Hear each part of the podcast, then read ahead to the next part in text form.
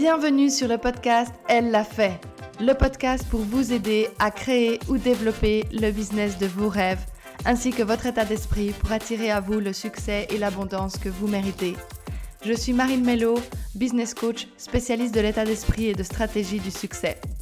Je suis obsédée par l'idée de vous aider à accomplir tout ce que vous pensiez être impossible. Mon objectif dans ce podcast est de vous faire découvrir votre potentiel incroyable afin de pouvoir être et avoir tout ce que vous voulez. Je suis là pour vous donner des outils, des stratégies et des partages dont vous avez besoin pour créer et développer le business de vos rêves. Je sais que nous allons passer un super moment ensemble, alors merci d'avoir écouté ce podcast. Ok, vous êtes prête Allons-y. Bonjour et bienvenue dans un nouvel épisode du podcast Elle l'a fait. Je suis super contente de vous retrouver. Aujourd'hui, je suis en compagnie d'Emmanuelle, fondatrice de la société flacons et molécules. Donc bonjour Emmanuel et merci d'être avec moi euh, pour ce moment avec euh, mon audience. Bonjour Marine. Euh, je suis super contente. Donc, ben voilà, tu es aussi une entrepreneuse et j'étais vraiment intéressée par ton concept, qui est un concept particulier. Donc, est-ce que tu peux déjà ben, introduire ce qu'est Flacons et Molécules? Alors, euh, pour résumer, en fait, Flacon Molécule est une, euh, une entreprise qui se dédie complètement au monde des odeurs et à la magie des senteurs. Voilà, tout ce qui tourne autour des odeurs et de l'odorat euh, m'intéresse et, je le développe à travers mon activité.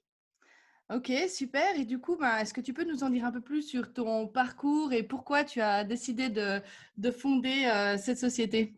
Alors, en fait, mon parcours, j'ai un parcours un tout petit peu euh, atypique puisqu'il est à la fois euh, euh, empreint de science et empreint de, d'art, si on veut bien, puisque j'ai commencé comme médecin.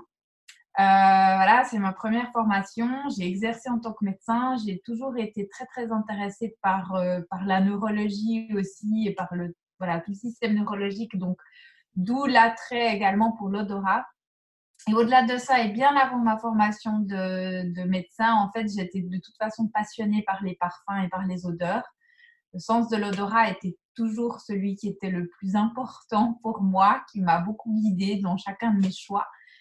Euh, et puis, en fait, ben, disons que euh, après un, burn-out euh, à l'âge de 30 ans, euh, qui m'a fait quitter l'hôpital, qui a été en fait finalement mon plus beau cadeau parce que j'ai quitté un milieu dans lequel j'étais pas du tout à l'aise et qui m'a permis d'entrer dans cette vie artistique liée à la création de parfums entre autres et liée au développement de l'odorat. Et donc du coup quelque part aujourd'hui j'associe à la fois la science de l'odorat avec euh, la créativité du parfum. Voilà. Ok, donc si je comprends bien, juste pour bien comprendre le concept, tu crées des parfums ou euh, qu'est-ce que tu fais? Alors, je fais, je fais plusieurs choses. À la fois, j'ai créé en fait un, un petit showroom dans lequel j'en reçois euh, pour, euh, pour en fait proposer des parfums de créateurs, donc des petites marques de niche, et puis je guide vraiment dans la découverte de ces parfums et j'aide les gens à trouver un parfum qui leur convient vraiment, qui convient aussi bien à leur personnalité, à ce qu'ils veulent exprimer, mais aussi à leur peau. Euh, c'est vrai que le but là, dans mon concept, n'est pas d'acheter le, dernier sorti ou celui qui a fait le plus gros coup de pub, mais plutôt de trouver un parfum qui est beaucoup plus associé à, à qui on est. Mhm. Euh, l'autre chose, c'est que je crée aussi des ateliers sur mesure, donc des ateliers olfactifs liés à des événements ou, euh, ou, un thème bien particulier qu'on a envie de développer autour des odeurs. Ça peut être vraiment, euh, pour donner un exemple, j'ai fait tout un atelier olfactif lié aux odeurs de la forêt parce que l'entreprise qui me l'a demandé a, dans son branding euh, l'histoire de la forêt qui est importante. Et puis la dernière chose, c'est vraiment tout ce qui est communication olfactive. Donc ça peut être par exemple une signature parfumée sur mesure pour une entreprise, une boutique. Et ensuite, on, va développer le produit de diffusion. Ça peut être euh, aussi bien euh, un, diffuseur olfactif qu'une bougie ou encore euh, de la papeterie, par exemple, qui serait parfumée, une carte de visite, enfin voilà. Un logo olfactif, si on veut bien. Ah ouais, c'est un concept euh, vraiment euh, super intéressant. Je m'excuse, je fais juste une petite parenthèse pour euh, ceux qui m'écoutent. Vous allez peut-être m'entendre tousser quelquefois. Je suis un tout petit peu malade, donc je m'excuse si vous entendez parfois de la toux surgir des conversations. donc c'est un concept super intéressant et tu as mentionné le fait que donc à 30 ans, tu as eu ce burn-out. Est-ce que ça a été là où tu t'es dit que tu voulais devenir entrepreneuse ou que tu as eu un chemin entre ce moment-là et le moment où tu as décidé de te lancer à ton compte? Alors, ça a pris un petit peu de temps quand même parce qu'un burn-out, euh, c'est vraiment euh, violent. Donc, d'abord, on est au fond, au fond, au fond, au fond du trou. Donc, euh, ça ne vient pas immédiatement qu'on a des idées créatives. À ce moment-là, il, faut, il y a déjà tout un laps de temps de, de repos et d'introspection, mais de repos principalement. En fait, en tout cas, ce qui a été sûr pour moi, c'est que j'ai refusé toute médication euh, c'est bien hein, en tant que médecin, mais enfin voilà, il paraît qu'on est les plus difficiles à soigner justement. Mais euh, j'avais compris que si j'en étais arrivée là, c'est que je ne m'étais pas écoutée. Donc, je savais que les médicaments m'empêcheraient de m'écouter. Donc, j'ai refusé toute médication et je me suis d'abord euh, ben, beaucoup, beaucoup reposée, beaucoup passé de temps enfin avec moi-même. Et puis, en fait, euh, j'ai dans ce processus-là compris que j'avais toute une partie de moi qui était très, très créative, très artistique, très liée à l'esthétisme aussi, que j'avais pas pu développer en fait en milieu hospitalier. Toute une partie intuitive aussi qui n'était pas du tout, euh, enfin, donc, que j'avais pas pu développer en milieu hospitalier non plus. Et donc, euh, du coup, du coup, voilà, euh, ce, chemin se faisant, j'ai compris que pour aller développer cette créativité, il fallait que je parte en Italie. Euh, ma mère a des origines euh, de, italiennes et je suis partie en fait dans ma famille là-bas où j'ai commencé vraiment une formation dans le milieu artistique. Donc voilà, là je résume en quelques mots, mais il faut imaginer qu'il y a quelques mois qui passent pour en arriver. Bien sûr, mais comment tu as fait pour... ça c'est une question que les gens c'est vrai que beaucoup de gens se sentent perdus un peu dans leur vie et euh, ils sentent qu'ils sont pas en train de prendre la voie qui les correspond. Et pour autant, ils ne savent pas exactement euh, comment se mettre sur cette bonne voie et trouver ce qui les correspond. Et je pense que c'est un sujet intéressant parce que tu as toi-même dit, bah, tu es passé de médecin à quelque chose de beaucoup plus créatif, intuitif, etc. Qu'est-ce qui, alors hormis le fait que tu prennes du temps pour toi, bien sûr, ça a contribué, mais dans ce temps pour toi, qu'est-ce que tu dirais que tu as fait ou que tu as ressenti ou voilà, qu'est-ce que tu as pu mettre en place pour vraiment essayer de, t'écouter et en fait de, trouver cette voie finalement qui te correspondait beaucoup mieux? Mais d'abord, je pense que je me suis donné la permission d'être d'être épuisée de me reposer et de peut-être rien faire pendant un moment parce que je sais que la société, vu qu'on on veut la société veut qu'on soit toujours rentable et, actif. Donc, je pense que déjà, il, faut accepter la, période de potentielle inactivité où pour une fois dans notre vie, on n'est pas rentable. Et l'autre chose, euh, euh, c'est essayer, c'est tester. C'est-à-dire qu'au départ, j'ai commencé par une école de stylisme. Euh, donc en Italie, qui m'a amené après vers une autre école où j'ai commencé vraiment à faire plus du, management de luxe. Euh, voilà, j'ai commencé vraiment par une école où, je dessinais purement et je faisais du stylisme de base. Et puis après, gentiment, j'ai commencé à aller plus vers l'événementiel, pardon, le management, etc.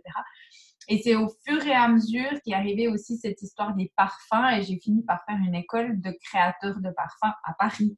Mais euh, je me suis laissé aussi le droit d'essayer. En fait, euh, je pense qu'on sans qu'on essaye, on ne peut pas savoir ce qui nous convient ou pas. C'est pas qu'un matin, on se réveille et puis on se dit, OK, c'est ça mon activité. Non, parce que finalement, je pense que de plus en plus, on est appelé à créer notre propre activité en fonction de nos talents, en fonction de nos affinités. Et à moins de tester, euh, on ne peut pas savoir. je veux dire, voilà on, est obligé de faire des petits tests, des choses qui nous font envie. Peut-être que euh, cette formation-là, on ne va pas l'utiliser dans l'immédiat, mais elle aura, son utilité un jour. Je pense, à part, essayer, euh, il n'y a pas tellement d'autres solutions. Mmh oui, c'est super intéressant ce que tu dis parce que c'est vrai, c'est ça, c'est faire euh, l'expérience qui fera que entre le moment où on a une idée dans la tête et vraiment le moment où on la concrétise, peut-être qu'il y aura toute une évolution, mais c'est dans l'action que les choses se clarifient. En fait, c'est aussi toujours ce que je dis à mes clientes. C'est les, en fait, les gens, ils attendent d'être clairs dans leur tête pour pouvoir entreprendre l'action. Et c'est justement l'inverse, mmh c'est pouvoir passer à l'action et l'action amènera de la clarté dans ce qu'on a envie de faire et ne pas finalement voir ces changements comme quelque chose euh, d'instable ou de quelque chose, c'est juste un, chemin en fait. Donc, qu'est-ce que tu pourrais dire à quelqu'un qui est justement dans sur cette recherche de, de voie, etc., sur le fait d'essayer? Parce qu'il y a beaucoup de gens qui ont, qui ont peur d'essayer parce qu'ils ont peur de ne pas faire les bons choix en fait, dès le départ. Moi, je pense qu'avant tout, c'est intuitif. Si on se sent attiré par quelque chose, moi, j'écoute de plus en plus mon ventre. euh, quand je sens les papillons dans le ventre, bah, je me dis, OK, euh, ça, il faut que j'essaye. Euh, ça ne veut pas dire que je vais faire carrière dans ce domaine-là, mais ça, me met des papillons dans le ventre. Ça peut être un cours de céramique, hein, je veux dire, ça n'a pas besoin d'être euh, une grosse formation, etc. Mais j'essaye. Et puis, vraiment, je pense que, ouais, effectivement, c'est que l'expérience qui permet d'affiner au fur et à mesure ce qu'on aime, ce qu'on n'aime pas, etc. Moi, par exemple, je vois la palette de ce que je proposais était très large au début parce que j'avais l'impression qu'il fallait absolument que je couvre le plus de choses possible si je voulais trouver une clientèle qui me correspondait et que je voulais ouvrir les chances de, mon business. Et plus j'avance dans le processus, mais c'est vraiment en expérimentant, plus, euh, plus mes, mes désirs s'affinent en fait quelque part. Voilà, ça je veux continuer, ça je veux plus, ça ça me correspond pas. Mais vraiment, je pense que c'est avant tout c'est euh, une impulsion qui doit venir de l'intuition quand on choisit quelque chose, sans se mettre la pression de euh, ça va donner forcément une carrière. C'est avant tout de l'amusement en fait, je pense. Voilà. Beaucoup de gens ont tendance à oublier en fait que ça doit rester euh, quelque chose qui est du plaisir en fait et c'est dans le plaisir qu'on arrive à se développer, à s'ouvrir et c'est aussi comme ça qu'on a plus de succès. Si on est tout le temps dans la souffrance, euh, déjà même si on obtient du succès, on ne l'appréciera pas. Mmh. Et aussi parce que finalement, bah, le succès il tardera à venir parce que c'est quelque chose qui sera compliqué en fait. Alors que quand on trouve sa, sa voie, on, on crée dans cette facilité en fait. C'est même plus un travail finalement, c'est quelque chose qui ne demande pas d'effort. Enfin, ça ne veut pas dire que ça ne demande pas d'effort en termes d'heures ou, ou de voilà d'investissement, mais ce n'est pas un investissement comme quand on doit aller tous les jours au travail, euh, non, c'est pas douloureux. faire ce qu'on nous demande, etc. C'est pas douloureux. Ouais. Et, je pense que c'est justement le luxe d'un entrepreneur, entre guillemets. C'est qu'il il a le droit de, de il a l'opportunité de faire vraiment euh, euh, ce qui fait vibrer. Voilà. Et de s'entourer des gens font vibrer aussi. Parce que ce qu'il y a de bien en tant qu'entrepreneur, bon, on ne peut pas choisir forcément ses clients, mais on peut choisir quand même ses collaborateurs ou ses partenaires. Et, ça, c'est le grand luxe, hein, parce que quand on est euh, salarié, on n'a pas forcément toujours les collègues dont on rêve, n'est-ce pas? Oui, c'est vrai, c'est exactement ça. Tu as dit aussi quelque chose avant d'intéressant et j'aimerais juste euh, le, creuser un tout petit peu avec toi. C'est que tu as parlé de quand tu t'es lancé, tu avais peur justement de ne pas avoir assez de clients, donc tu as offert une palette un peu très large de choses et qu'au final, au fur et à mesure des années, aussi tu apprends à te connaître, etc., tu es allé vers quelque chose de très niche parce que c'est vrai que ton concept, il est assez euh, pointu, particulier. Euh, est-ce que tu arrives à expliquer par rapport à l'évolution aussi de ton business, le nombre de clients, est-ce que ça a affecté ton business Parce que les gens ont aussi beaucoup peur d'être niche. Alors que c'est quelque chose où je leur dis justement, plus ils seront niches, plus c'est quelque chose où ils deviendront l'expert dans un domaine et ils attireront, ils résonneront beaucoup plus avec une certaine clientèle. Ils ne résonneront pas avec tout le monde, ça c'est clair. Mais par contre, la clientèle qui leur correspond sera beaucoup plus attirée parce qu'elles adoreront ce concept-là. Est-ce que tu arrives un peu à partager ta propre expérience par rapport à ben, Je pense que plus on cible euh, une clientèle qui correspond vraiment à ce qu'on souhaite, euh, plus on attirera cette clientèle-là aussi. Après, c'est une question de vibration. Euh, après, le, processus, je suis toujours en train de le faire, donc c'est ça qui est intéressant. Encore la semaine passée, j'ai rencontré quelqu'un qui m'a vraiment poussé à dresser quelque part le, le, portrait de ma clientèle idéale. Et je pense qu'en en, osant se, se, permettre de, de, la, de, la, de la rêver ou de la conceptualiser, cette clientèle idéale, on l'attire de plus en plus. Mais je pense que c'est vraiment une histoire de vibration. Plus on est cohérent dans le message qu'on offre, euh, par rapport à propres désirs, plus on va attirer aussi la bonne clientèle pour ça. Enfin, ça, va être. Euh, après, je pense pas que j'ai une, une, une, formule magique, mais disons que plus on est, on est, on est légitime dans ce qu'on veut vraiment proposer, et plus la, la bonne clientèle va se présenter aussi.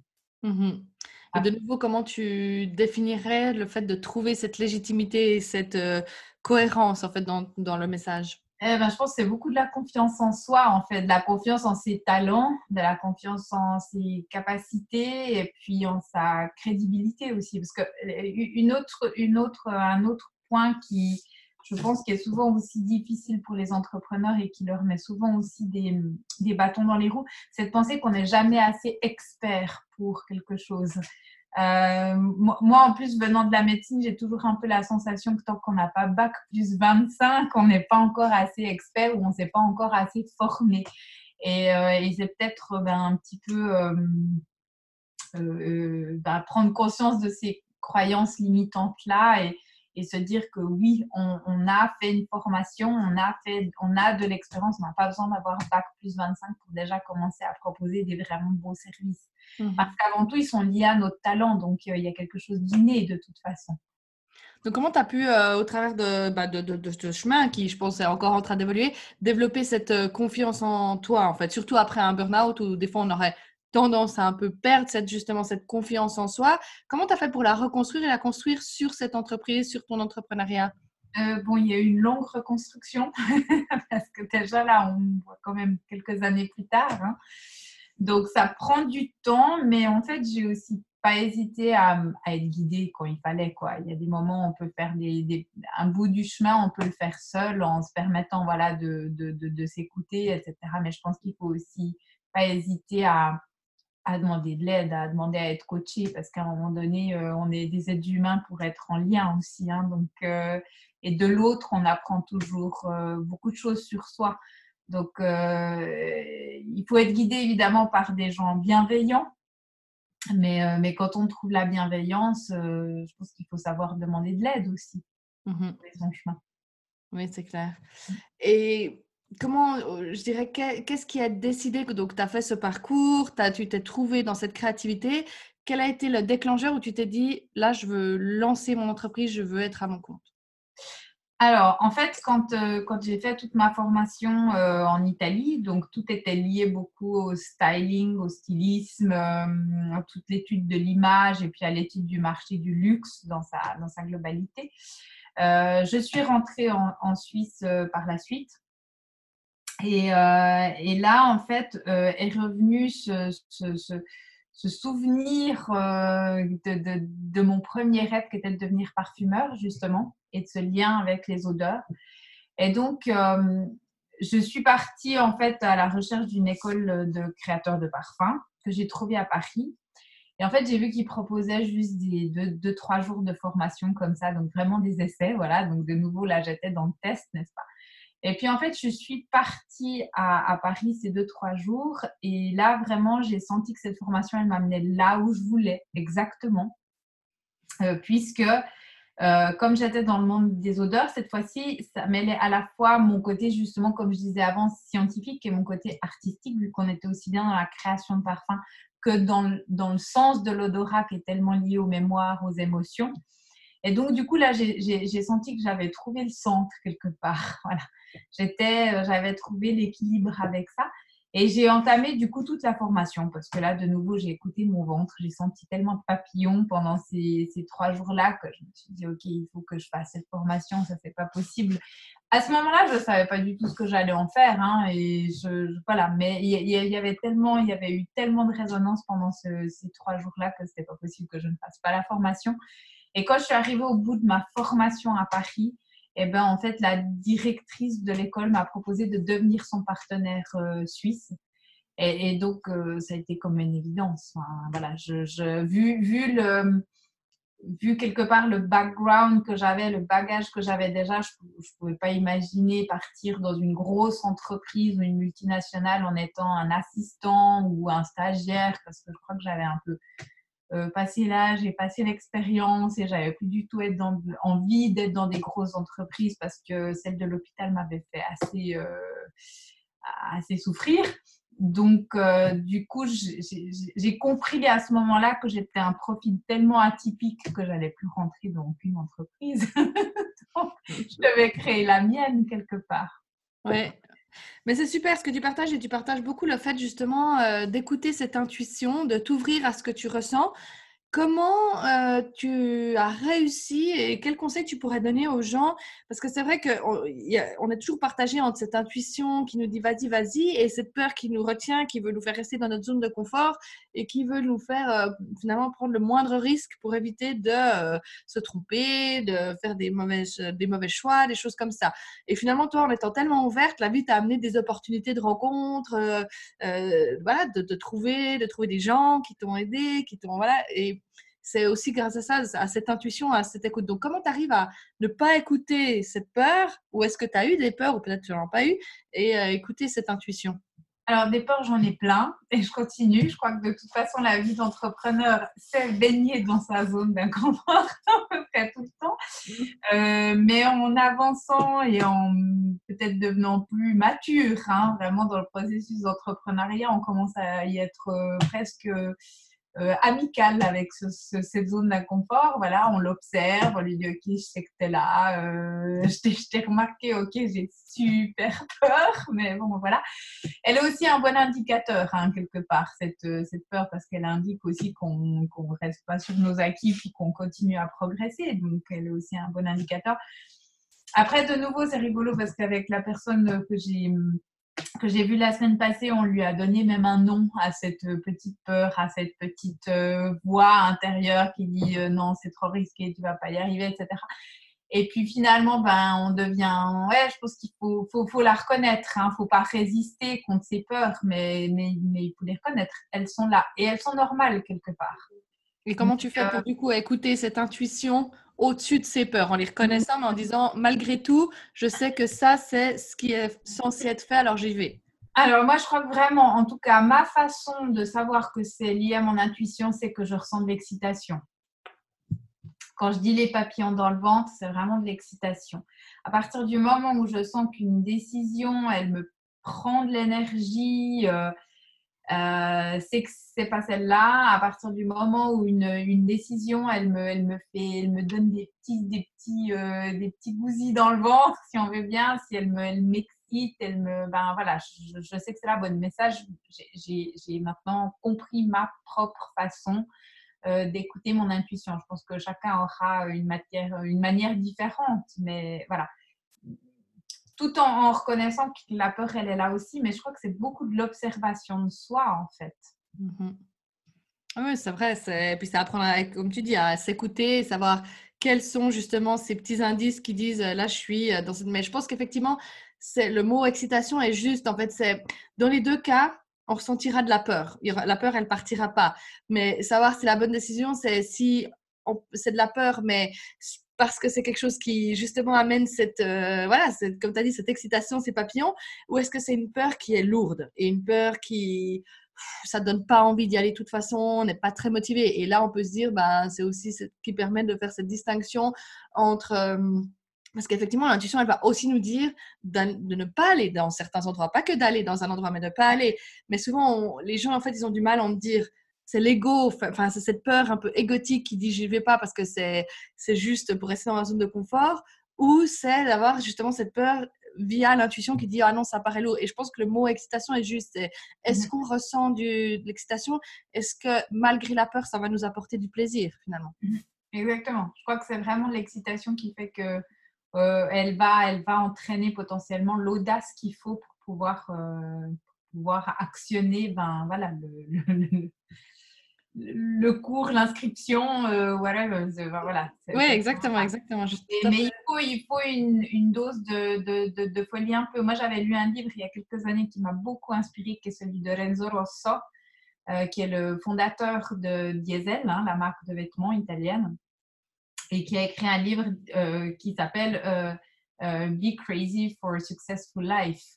Euh, c'est-à-dire que oui, il faut une dose de folie. Et surtout, ce qu'il disait, c'est qu'à chaque fois qu'on lui disait, mais ta décision, elle est dingue, fais surtout pas ça, tu vas te planter, ben c'est là qu'il réussissait le mieux. Parce que voilà, il était, il était capable d'écouter cette excitation, justement. Oui, exactement. Euh, donc par rapport à ça, et, et j'imagine que voilà, dans quel état d'esprit tu dirais que que tu dois être en tant qu'entrepreneur pour pouvoir justement euh, créer cette entreprise, lancer cette entreprise en parlant justement bah, d'être euh, crazy, euh, enfin des choses comme ça. Comment tu, tu tu, te situerais et tu pourrais donner des conseils à d'autres personnes sur ce qui est le bon état d'esprit pour un entrepreneur? Alors moi, je pense que c'est beaucoup, beaucoup d'amusement. Parce que plus que ce qu'on fait nous amène de la joie et de l'amusement, et plus on sera aussi convaincant. Euh, mm. plus on attirera euh, les bonnes opportunités, les bonnes personnes, euh, plus on sera en ligne avec ce qu'on propose. Enfin voilà, à partir d'un truc où il fait ou, une chose qu'on propose, ça peut être un produit, un service, etc., nous fait plus plaisir, il faut l'arrêter. Mmh Parce que là, en tant qu'entrepreneur, on va, on va plus réussir à le vendre de toute façon. Ou alors, euh, on, va réussir, mais chaque fois qu'on aura un mandat dans ce domaine-là, ça, ce sera dur, ce sera pénible, etc. Donc, je pense qu'il faut vraiment tout le temps remettre en question en disant, OK, qu'est-ce qui m'amène du plaisir? Qu'est-ce qui m'amène de la joie? Si, si ça ne le fait pas, on laisse tomber. Mmh pour moi, ça va au-delà de la rentabilité d'un service. C'est vraiment la joie que ça amène avant tout.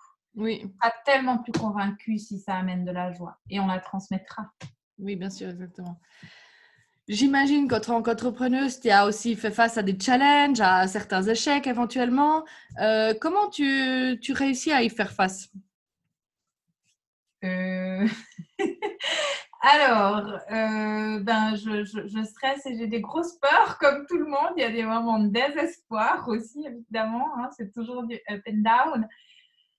Euh, après, j'essaye de me, rattacher dans les moments moins faciles. J'essaye de vraiment me rattacher à cette foi que j'ai en la vie en me disant, bon, ok, on passe tous par là, hein, on est juste humain. Euh, je pense que ça demande beaucoup de bienveillance envers soi, parce que je parlais avant de s'entourer de gens bienveillants, mais c'est avant tout c'est de la bienveillance envers soi, n'est-ce pas? Et, de se dire que ouais, ben, peut-être que cette fois-là, on n'a pas pris la bonne décision, mais on a fait du mieux qu'on pouvait au moment où on l'a fait.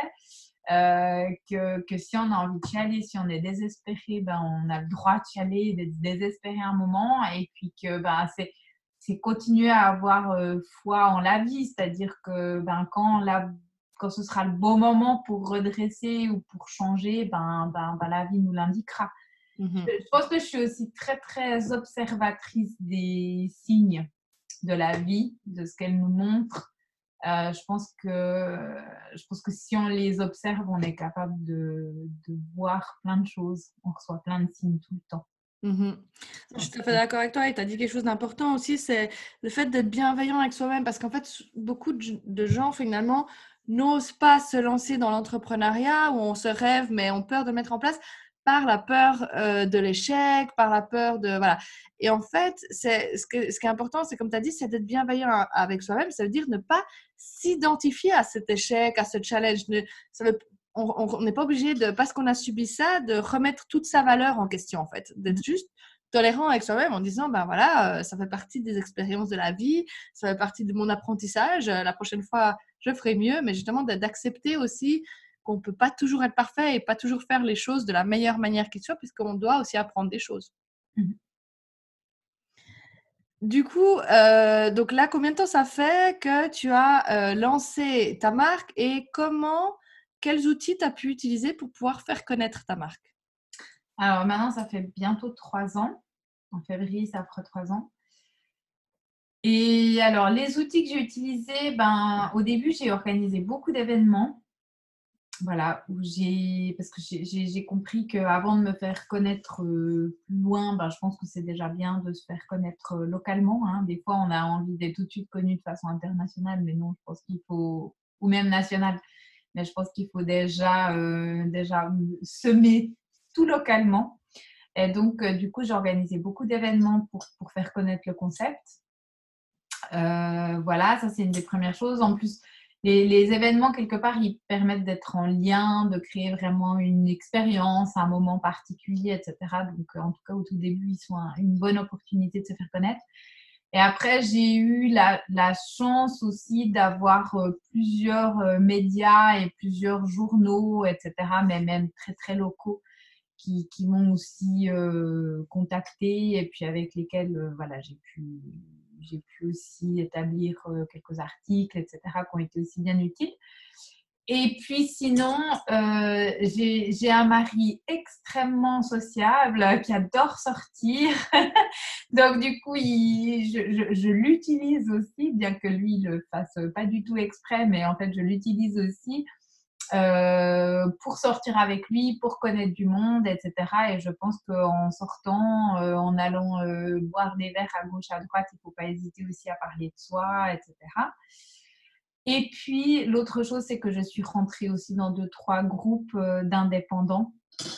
Et puis là aussi, ben, ça permet de faire encore d'autres contacts, euh, d'ouvrir encore son réseau. Et puis voilà, au fur et à mesure, il se construit euh, de ces différentes manières. Oui, mais c'est vrai que ce que tu as dit principalement, bah, c'est développer ce réseau. En fait, il n'y a pas tellement de, de, miracles, de recettes miracles. C'est vraiment aller. alors, ça peut être physiquement si tu as plutôt un espace physique ou en ligne si tu as plutôt, mais à part le fait de s'exposer et de dire euh, je suis là, je fais ça, ben, effectivement, les gens, euh, sinon, ils ne connaîtront pas en fait. Non, justement. Et puis, comme moi, avec mon concept, euh, une simple pub dans un journal, voilà, le concept qui n'est pas du tout classique. En plus, les journaux ne sont pas encore odorants, donc c'est difficile. voilà, il, manque un support. Moi, il y a beaucoup plus d'émotions dans ce que je propose. Donc, du coup, quelque part, il faut un rapport humain euh, pour pouvoir promouvoir ce que je fais.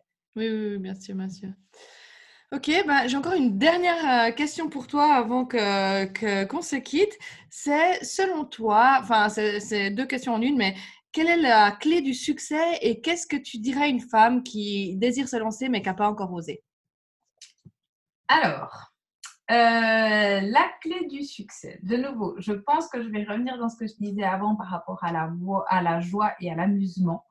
Que je pense que plus on s'amuse, plus on a de la joie, plus on vibre haut et plus on attire aussi euh, ben, ce succès, justement. Be crazy for a successful life, n'est-ce pas? Euh, et puis, après, l'autre question, répète. quel conseil tu donnerais finalement à, à, une femme qui désire se lancer mais qui n'a pas osé? Bah, qu'elle accepte d'aller dans sa zone d'inconfort, quoi. Euh, ouais, franchement, oui, elle aura, elle aura extrêmement peur et c'est normal. c'est normal parce que c'est un être humain qui est doté de ces émotions-là. Et, quelque part, elles sont saines aussi parce que sinon, on sauterait tout le temps en bas euh, des gratte-ciels. Euh, mais, mais, quelque part, euh, il, faut accepter de se plonger dans cette peur. Et c'est probablement une fois qu'elle se sera plongée dans cette peur qu'elle aura réalisé que c'était pas si terrible que ça, en fait. Mais à part, à part y aller,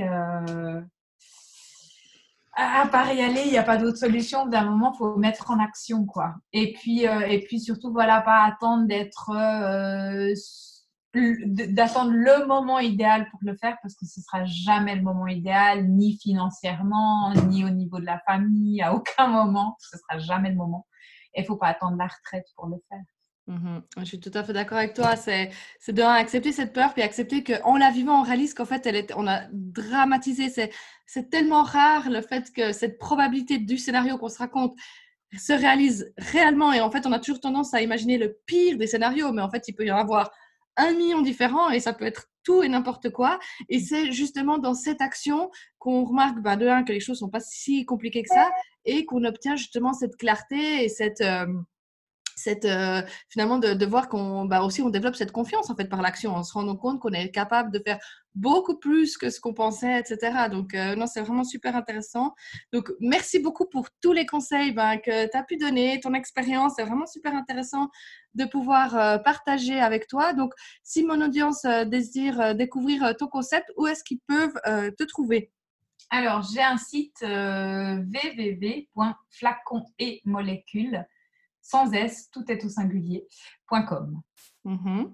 Est-ce que tu as quelque part sur les réseaux sociaux ou plutôt juste ton site? Alors, euh, j'ai aussi un Instagram et un Facebook, euh, de nouveau flacons et molécules, la même chose. Ok, bah, de toute façon, ils seront dans les notes du podcast pour si jamais vous souhaitez découvrir Emmanuel et son concept euh, de parfumerie authentique à vous. Donc, merci Emmanuel pour ce moment. J'espère que vous avez appris beaucoup avec elle pendant ce moment. En tout cas, moi, c'était un moment très riche en expérience. Donc, merci d'avoir partagé ce moment avec moi et je te dis à tout bientôt. Merci, à bientôt. Merci beaucoup d'avoir écouté ce podcast aujourd'hui. Si vous avez adoré ce que vous avez entendu et appris, partagez avec moi vos impressions en laissant un commentaire sur iTunes pour que je puisse continuer à vous apporter toujours plus de bonnes choses. Si vous ne me suivez pas encore sur les réseaux sociaux, suivez-moi sur Instagram at underscore pour toujours plus de contenu inspirant ou rendez-vous sur mon site internet www.marinemelo.com. Je vous adore et je me réjouis de vous retrouver lors du prochain épisode.